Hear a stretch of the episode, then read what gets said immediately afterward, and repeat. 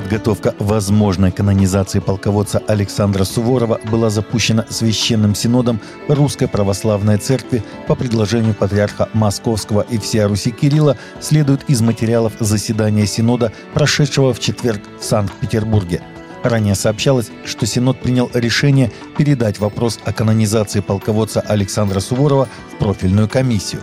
Было заслушано предложение Святейшего Патриарха Московского и всея Руси Кирилла возобновить процесс подготовки к возможной канонизации великого российского полководца Александра Васильевича Суворова, сообщает сайт РПЦ. Министр юстиции Дании Петер Хумельгорд заявил, что правительство страны намерено запретить сожжение религиозных книг, в том числе Корана, в стране, сообщает АПИ. Как передает агентство Associated Press, министр юстиции Дании заявил, что правительство собирается расширить существующие ограничения на сожжение иностранных флагов и запретить ненадлежащее обращение с предметами, имеющие важное религиозное значение для религиозной общины. Законопроект будет предусматривать наказание за такие вещи, как, например, сожжение Корана или Библии в общественных местах, заявил Хуммельгорд. На евангелизационном мероприятии под открытым небом в Восточной Уганде мусульмане напали на проповедника и еще 20 христиан из-за учения о божественности Христа.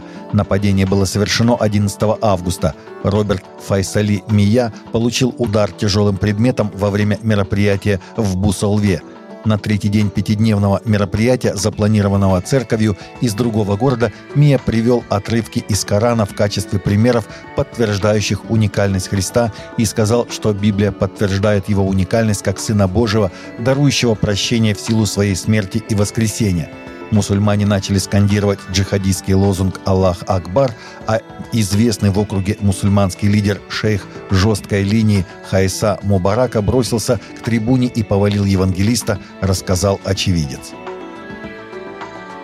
Согласно последним данным из стат Национального статистического бюро Италии, доля итальянцев, которые регулярно посещают мессу, достигла нового удручающего минимума в 2022 году – только 18,8% сейчас говорят, что посещают мессу хотя бы раз в неделю, в отличие от 31%, которые сообщают, что никогда не ходят на мессу вообще, за исключением особых мероприятий, таких как свадьбы или крещения, сообщило издание «Крюкс». 20 лет назад ситуация была совсем иной. На тот момент 36,4% итальянцев заявляли, что регулярно ходят на мессу, и только около 16% заявляли, что никогда не появлялись в церкви. Хотя тенденция к снижению была постоянной, она усилилась во время пандемии COVID-19. Юбилейная детская конференция «Великая Божья любовь» прошла в Монголии впервые после пандемии.